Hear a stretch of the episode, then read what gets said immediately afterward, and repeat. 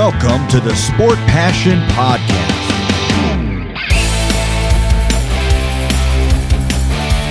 And here is your host, Lars Marendorf.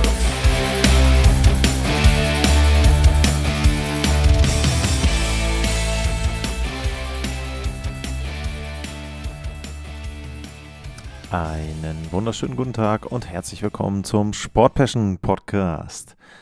Ich habe es ja in der letzten Folge schon angekündigt. Ich habe ein bisschen was aufzuholen und deswegen fangen wir heute auch direkt an mit dem Spiel der Woche. Sieben war das. In der Vorwoche hatte ich jetzt kein wirkliches Spiel der Woche ausgewählt. Da gab es die ganzen Folgen rund um die Global Series in Stockholm. Also seht es mir nach, dass ich mir da dann nicht eine Partie rausgenommen habe. Natürlich war da die erste Partie ein absolutes Highlight mit dem Baseball-Siegtor von Tim Schlitzler. Aber ich denke auch insgesamt habe ich da auf einiges geblickt und bin auf einige Themen eingegangen, auch rund um die Teams. Spiel der Woche 7 ist das Thema heute und das Spiel der Woche 7, das war das der Boston Bruins bei den New York Rangers.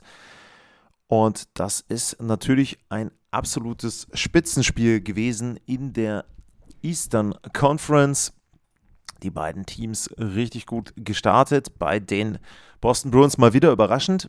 Im Vergleich zum Vorjahr, letzte Saison waren die Annahmen, dass die Verletzungen sie so ein bisschen aufhalten. Dieses Jahr natürlich, dass der Rücktritt von Bergeron und Krejci da eine große Lücke auf der Center-Position reißt, aber das ist bisher noch nicht der Fall gewesen. Und auf der anderen Seite die New York Rangers, da muss ich sagen, Credit an meine Hörer bzw. an meine Follower, denn ihr habt bei den Umfragen das eine oder andere Mal die New York Rangers höher und stärker eingeschätzt, offensichtlich, als ich das so zu Saisonbeginn äh, gemacht habe. Deswegen, also auch da Kudos an euch und die Rangers eben auch eines der Spitzenteams der National Hockey League.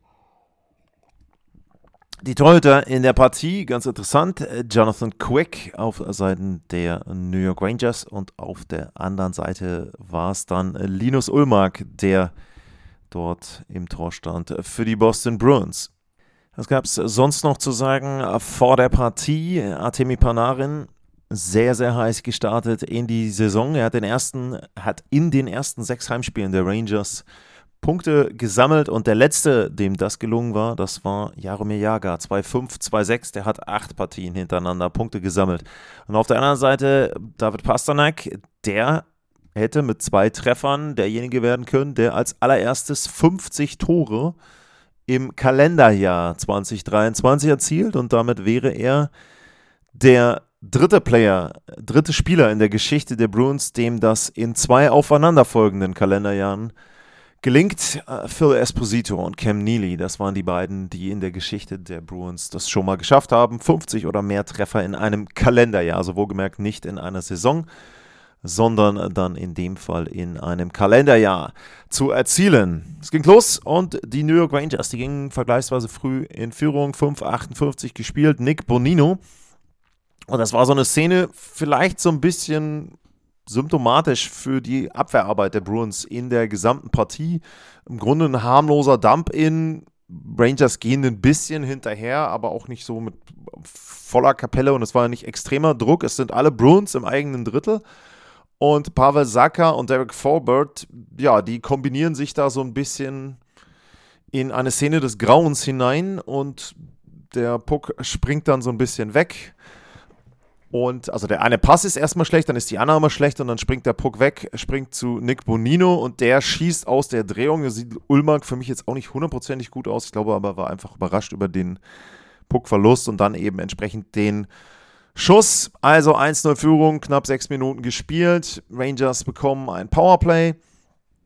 Chris Kreider in dem Fall mit einem typischen Powerplay-Tor dann räumt da den Rebound auf. 2-0 Führung, schnelle Führung, keine elf Minuten durch für die New York Rangers. Aber die Boston Bruins sind nicht umsonst ein Spitzenteam. Die sind eine Mannschaft, die sehr, sehr schnell zurückkommen kann. Und das 2-1 äh, und 2-2 haben sie innerhalb von 24 Sekunden erzielt. Erst ist es vor dem 1-2 ja eigentlich ein äh, Broken Play, der dann irgendwie bei ähm, Charlie Coyle landet und das 2 zu 2 ist ein richtig schöner Schlagschuss von Morgan Geeky, der da sehr, sehr viel Platz hat in der Mitte des Rangers-Drittels. Also 2 zu 2. Und dann gab es kurz vor Ende des ersten Drittels die erste Strafe gegen die Rangers, Gustafsson wegen Hooking gegen Saka. Und da habe ich dann so ein bisschen gedacht, okay, jetzt kippt die Partie komplett in Richtung Boston Bruins. Jetzt vielleicht die Führung. Damit gehen sie dann mit 3 zu 2 in die Drittelpause. Aber Pustekuchen, Chris Kreider kann nicht nur in Überzahl treffen, er kann auch in Unterzahl treffen. Ein schönes Breakaway, aber auch da relativ einfach dann gemacht gegen Ulmark. Keine große Finte. Und damit das zweite Tor von Kreider an dem Abend und das 3 zu 2 für die Rangers. Aber das kommt dann zwar die Drittelpause, doch man muss sagen, ähm, erstmal, genau, sehr, sehr munteres Spiel. Beide auch noch mit Pfostentreffern mit dabei. Also 3 zu 2 nach dem ersten Spielabschnitt. Versprach richtig, richtig viel. Und die Bruins hatten ja noch dieses Powerplay, was Ende des zweiten Abschnitts, äh, des ersten Abschnitts begann und in den zweiten Abschnitt rüberragte. Und da war es dann eben David Pasternak mit seinem ersten Treffer in der Partie, 49 im Kalenderjahr. Und er ist erst abgeblockt worden und dann ja von der Seite auch da quick, hm, ja, weiß ich nicht, ob man ihm da einen Vorwurf machen will. Auf jeden Fall das 3 zu 3, 26 Sekunden gespielt in dem Spielabschnitt. Dann war es so, es gab keine weiteren Tore. Heißt nicht, dass die Partie insgesamt äh, uninteressant war, sondern war dann eben einfach so, dass im, im Mittelabschnitt da erstmal beide nicht getroffen haben. Aber das änderte sich dann gegen Ende des Drittels. Da war es dann Jimmy Vesey mit dem 4 zu 3. Er zieht erst eine Strafe und dann sind die Rangers sehr, sehr lange bei 6 gegen 5 im Drittel der Boston Bruins, haben da auch einen Schuss. Der Rebound geht dann auch wieder nochmal an die Rangers. Also klar, ihr seid, die meisten von euch sind Eishockey-Experten, Eishockey-Fans, aber nur für diejenigen, die vielleicht die Szene gesehen haben und sich nicht jetzt so ganz gut auskennen mit den Regeln. Man denkt ja dann manchmal, der ist ja in Boston Bruin, also in dem Fall der Torhüter äh, am Puck, warum wird denn da nicht abgepfiffen? Abgepfiffen wird dann, wenn das Team, gegen das eine Strafe ausgesprochen wurde, Kontrolle hatte. Und die Schiedsrichter haben da, glaube ich, auch zu Recht bewertet, dass eben dieser Schuss dann kein kontrolliertes Vorgehen war, also kein kontrollierter Puckbesitz war, der Rebound, das Abwehren in dem Fall von Ulmark und dementsprechend lief das Spiel weiter und sie dann mit einem Rebound und dem 4 zu 3 für die New York Rangers und dann ist es so 24 Sekunden vor Ende des zweiten Drittels, also auch ähnlich wie im ersten Drittel, vergleichsweise weit in den Spielabschnitt hinein die Rangers mit einem weiteren Treffer. In dem Fall ist es dann Keandre Miller. Da jo, kommt er als Trailer mit rein, schöner Schlagschuss und das 5 zu 3. Und kaum war das letzte Drittel gestartet, gingen die Rangers mit drei Toren in Führung. Tyler Pitlick ist es. Ersten Save von Ulmark gegen Panarin, der so ein bisschen auch schon verzweifelt wirkte dann. Also hatte drei, vier, glaube ich, ganz gute Möglichkeiten insgesamt schon zu dem Zeitpunkt dann mit dieser Szene. Aber ähm, da gelingt ihm eben kein Tor, der Save von Ulmark gegen Panarin. Dann gibt es einen Bully und nach dem Bully gibt es auch wieder so ein bisschen, das war jetzt kein Setplay, oft gibt es ja auch ein Setplay äh, nach dem Face-Off. Das war kein Setplay, in dem Fall ist es dann einfach gute Arbeit wieder der New York Rangers im Slot frei. Und dann ist es Tyler Pitlick mit dem 6 zu 3. Wirkte so, ja, könnte jetzt komplett vorbei sein, die Partie, aber die Bruins hatten zumindest noch zu dem Zeitpunkt ein bisschen was dagegen. Charlie Coyle mit seinem zweiten Treffer zum 6 zu 4. Erst so ein bisschen rumgestocher und dann auch wieder ein Rebound. Also es war so ein bisschen die Geschichte des Spiels. Rebounds, viele, viele Tore ähm, im Slot, kommen wir auch gleich noch zu. Ja, und dann aber, das war nach 2,30, äh, 2,29 im dritten Drittel und dann Artemi Panarin, endlich muss man aus seiner Sicht sagen, äh, mit seinem Tor auch da wieder erst eine Chance vergeben und dann kommt ein richtig schöner Seampass rüber, Direktabnahme und ein Tor und Ulmark ohne Chance. Und in der Szene, in dem ganzen Shift vorher, haben die Rangers die Bruins richtig schön auseinandergespielt, also breit gemacht auch das Spiel, viele, viele Möglichkeiten, immer schnell, immer Bewegung mit dabei. Sehr, sehr gute Szene insgesamt dann und das war dann ein richtig gut rausgespielter und verdienter Treffer auch zum 7 zu 4. Und damit ähm, war dann da auch der Deckel drauf. Insgesamt ein paar Zahlen bei 5 gegen 5. Die Rangers klar besser. 19 zu 11. Hochkarätige Torchancen. Corsi-Wert von äh, knapp 57 Prozent für die Rangers, also da eindeutig dominant. Ähm, Kreider und Panarin jeweils mit drei Punkten, Visi mit zwei. Ähm, Charlie Coyle hatte zwei Tore auf der Gegenseite, äh, Geeky mit einem Tor, ein Assist und Van Riemsteig mit äh, zwei Vorlagen.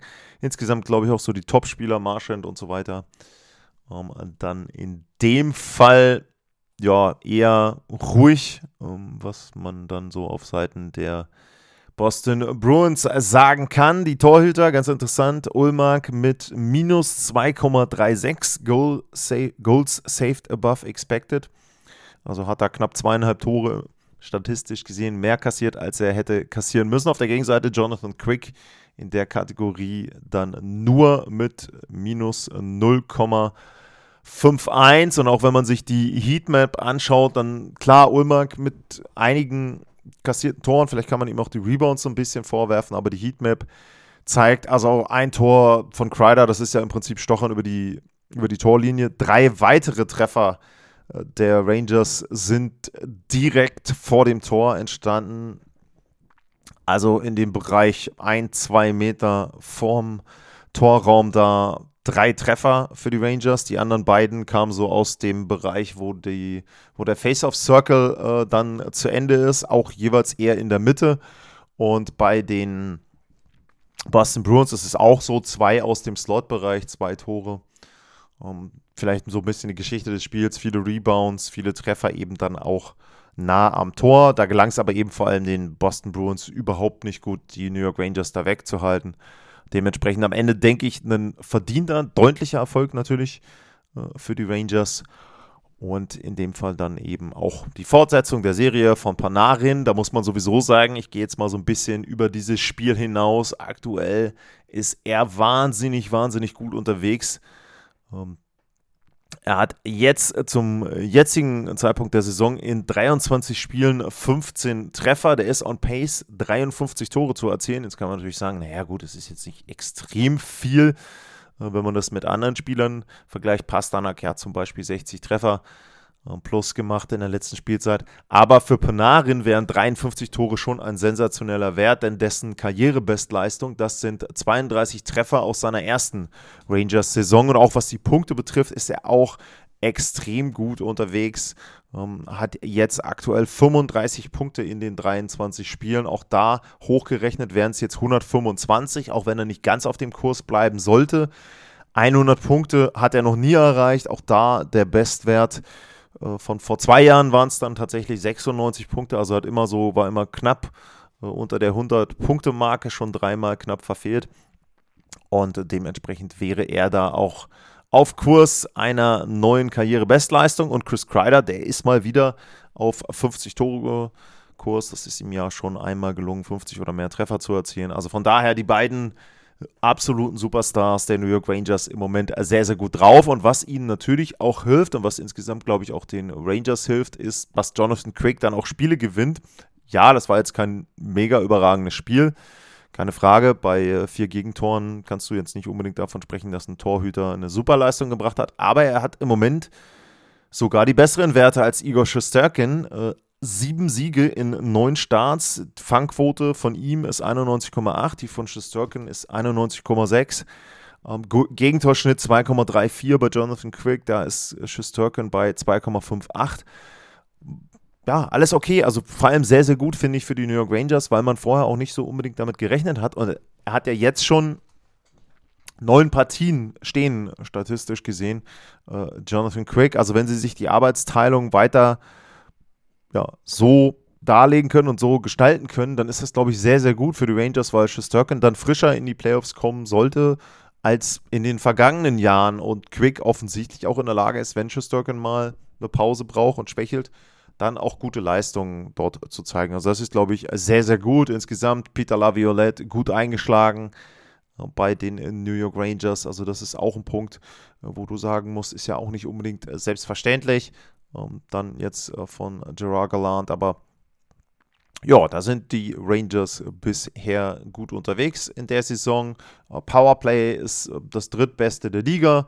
Ähm, kann man auch nicht zu sagen, hatte ich ja auch jetzt erwähnt, mit Chris Kreider immer ein guter Spieler mit dabei. Auch beim Penalty Killing sind sie mit 84,2 Prozent auch noch, finde ich, gut unterwegs. Das ist auch im oberen Drittel. Also da auch die Statistiken sind im Moment gut. Und die Rangers bisher sicherlich eine, eines der besten Teams überhaupt ähm, in der Liga. Wenn wir nochmal einmal kurz auf die Standings schauen. Ich glaube, sie sind tatsächlich im Moment zusammen mit den Bruins auf 1. 37 Punkte. Aktuell bei 23 Spielen. Die Bruins haben sogar eine Partie mehr. Das heißt, die Rangers, wenn man jetzt die Gewinnquote äh, nimmt, dann im Moment zumindest im Osten das beste Team. Ich glaube insgesamt auch. Ne? Die Golden Knights, genau, haben mehr Spiele, weniger Punkte. Ja, dann auch insgesamt von der Winning Percentage die New York Rangers vorne. Das war mein Blick auf das Game of the Week 7, die Boston Bruins bei den New York Rangers, vor allem jetzt zum Schluss ein bisschen mehr in Richtung New York Rangers geblickt. Wenn euch das gefallen hat, sagt es gerne weiter, abonniert den Podcast, teilt ihn, bewertet ihn, wo ihr das könnt. Auch das ist, wenn ihr jetzt drüber nachdenkt, vielleicht so, ich sag mal, in Richtung Weihnachten, wie ihr mir einen Gefallen tun könnt, natürlich gerne bewerten, gerne weitersagen. Das hilft immer. Je mehr Leute den Podcast hören, umso besser. Bringt mir dann auch wieder neue Möglichkeiten. Sponsoring hatten wir vor ein paar Wochen auch schon hier an der Stelle. Von daher, ja, könnt ihr mir damit einen Gefallen tun. Wenn euch das Ganze nicht gefallen hat oder ihr auch Anmerkungen habt, Fragen habt, sehr, sehr gerne at Lars-Mar bei X oder info at sportpassion.de. Das wären die beiden Adressen. Instagram geht auch. Wenn ihr da nach Sportpassion sucht, findet ihr mich da auch. Also gibt mehrere Kanäle und ihr werdet euren Weg finden, wenn ihr denn mit mir in Verbindung treten wollt. Die Stimme ist gleich weg, deswegen sage ich für heute vielen Dank fürs Zuhören, bleibt gesund und tschüss.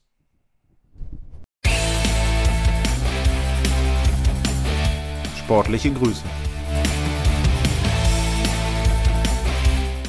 Das war's, euer Lars.